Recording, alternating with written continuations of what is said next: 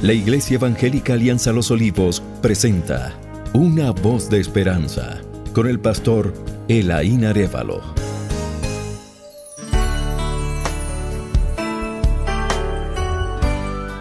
Bienvenidos mis queridos hermanos y amigos. Seguimos con el estudio de Efesios y en la sección del andar de la iglesia ya hemos hablado del andar en amor, el andar en santidad y hoy seguimos con el andar en sabiduría en los versos 15 a 17 del capítulo 5, el cual nos dice, mirad pues con diligencia cómo andéis, no como necios, sino como sabios, aprovechando bien el tiempo porque los días son malos. Por tanto no seáis insensatos, sino entendidos de cuál sea la voluntad del Señor. Y Colosenses 4:5 dice, andad sabiamente para con los de afuera, redimiendo el tiempo el andar en sabiduría. Andar en sabiduría o sabiamente es andar con inteligencia, con sensatez, con la cabeza puesta en su lugar, vivir haciendo suyo el conocimiento de la voluntad de Dios. Y lo primero que tenemos que decir es que la sabiduría divina se manifiesta en la dirección de la vida según la voluntad de Dios. Hoy hablaremos de este aspecto. Fuentes de la voluntad de Dios. La voluntad general de Dios se encuentra en la Biblia. La voluntad particular de Dios viene por el Espíritu Santo, entendiendo que el Espíritu Santo jamás me va a guiar a hacer algo en contra de lo ya revelado y decretado en la Biblia. Dos aspectos distintos de la voluntad de Dios. La voluntad de Dios hay que conocerla según Colosenses 1, 9 al 10. Nosotros no cesamos de orar por vosotros y de pedir que seáis llenos del conocimiento de su voluntad, lo cual tiene que ver con obedecer lo que ya conozco. Palabras del misionero Benjamín Baker. Mi entendimiento va más adelantado que mi obediencia. Yo sé más de lo que vivo, o sea que el problema de mi vida Muchas veces no es la falta de conocimiento, sino la falta de obediencia a lo que ya conozco. La voluntad de Dios hay que entenderla según Efesios 5, 17. Por tanto, no seáis insensatos, sino entendidos de cuál sea la voluntad del Señor.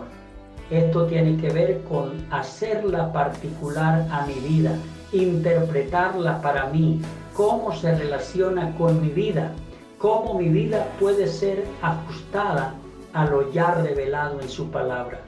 La voluntad de Dios hay que comprobarla según Romanos 12.2, para que comprobéis cuál sea la buena voluntad de Dios, agradable y perfecta, lo cual tiene que ver con experimentarla en mi vida, donde yo mismo soy testigo y ejemplo de ella.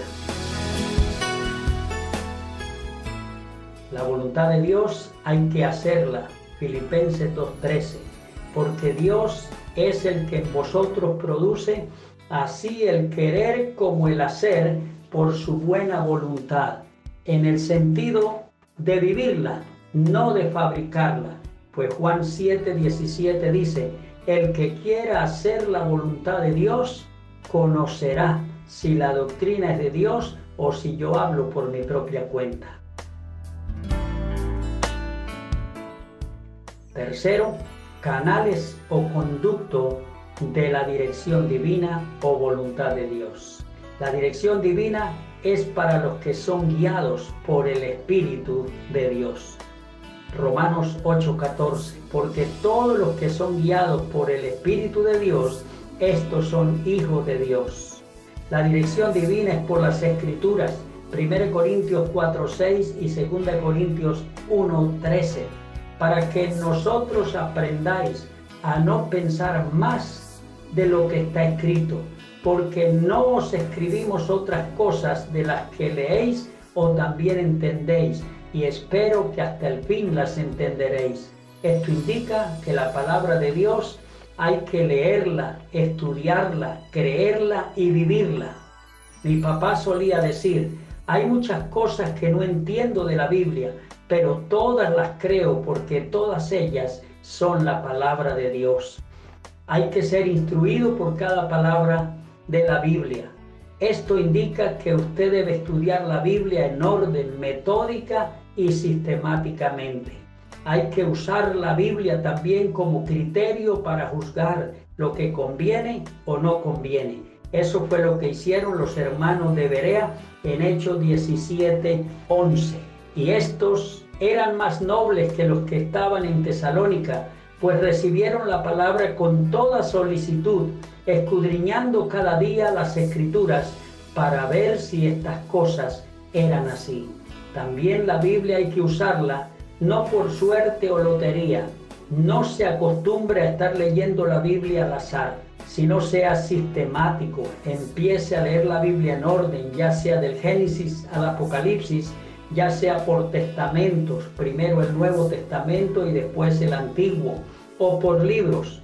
Yo acostumbro y aconsejo a los hermanos nuevos empezar con el Evangelio de Juan, seguir con la primera carta de Juan, luego ir a los Salmos, después a Proverbios y por último Eclesiastés.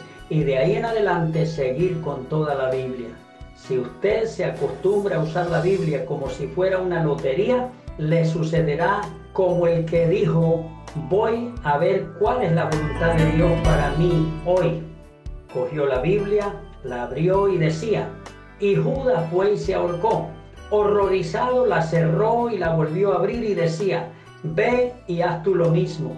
Horrorizado aún más, la cerró y volvió a abrirla y decía, y lo que has de hacer, hazlo pronto.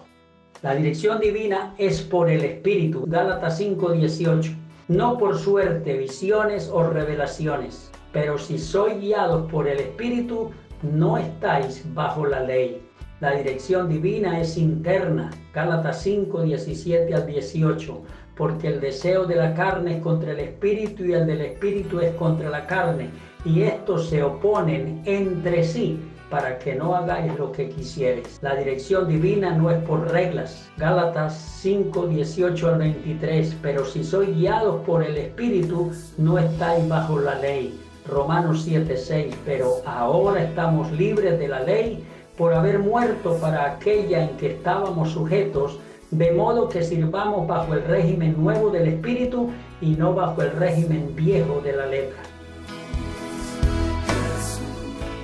Cuarto, características de la voluntad de Dios, Romanos 12:2. La voluntad de Dios es buena, no lleva nada de maldad en sí, intrínseca y extrínsecamente es buena, por dentro y por fuera, por lo tanto es favorable a mi vida. Es agradable, indica completamente agradable, apropiada, justa y correcta para mi vida. Es perfecta, indica que es completa, que no le falta nada. Y es el plan de Dios para mi vida. Peligros tocante a la voluntad de Dios Querer conocerla a través de echar suerte, poner señales o vellones de lana al estilo de Gedeón o seguir las circunstancias.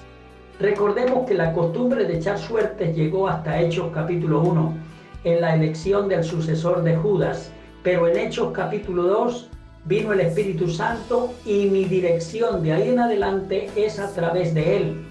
Poner vellones de lana a estilo Gedeón es un ejemplo de incredulidad y no de fe.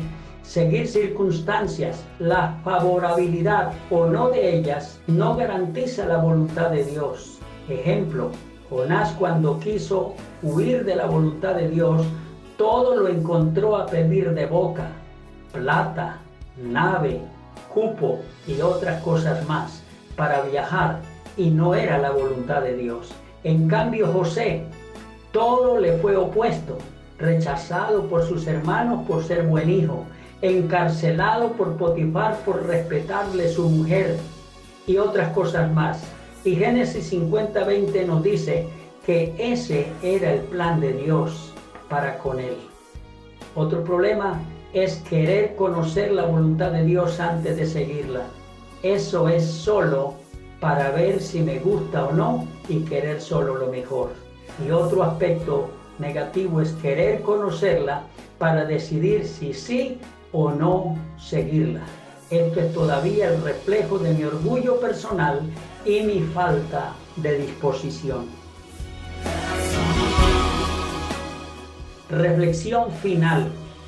La sabiduría divina está en conocer la voluntad de Dios para mi vida y vivir según ella por medio de la dirección del Espíritu a través de su palabra.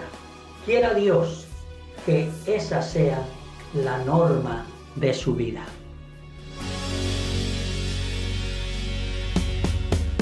Gracias por escuchar una voz de esperanza. Iglesia Alianza Los Olivos